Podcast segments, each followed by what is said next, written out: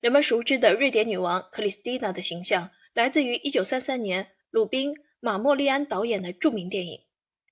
影片中，格丽泰·嘉宝以一种独特的方式演绎了女王的传奇一生。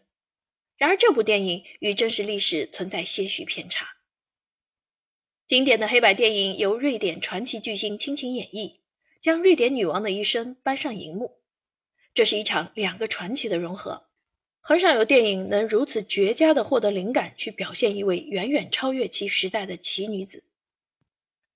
然而，真实的瑞典女王克里斯蒂娜又是个怎么样的人呢？她热情、骄傲、古怪、威严专横、胆大妄为。她在当时的欧洲举足轻重。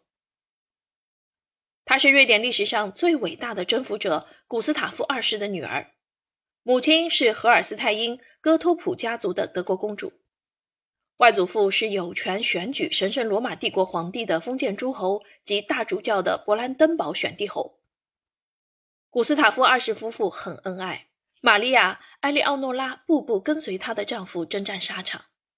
他们的女儿克里斯蒂娜必然是在现在的爱沙尼亚首都塔林怀上的。一六二六年十二月八日，她出生的那天。没人敢告诉他的父亲，这个刚出世的孩子是个女孩，因为他一直希望能有个儿子。然而，出乎意料的是，他没有太失望。他将小克里斯蒂娜抱在怀里，大声宣布道：“这个女儿就如同我的儿子一样。”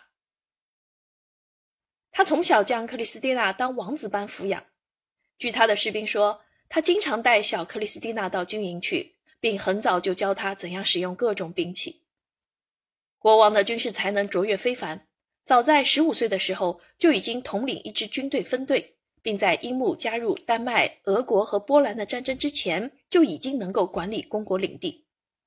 这就不难理解为什么克里斯蒂娜始终非常仰慕他的父亲。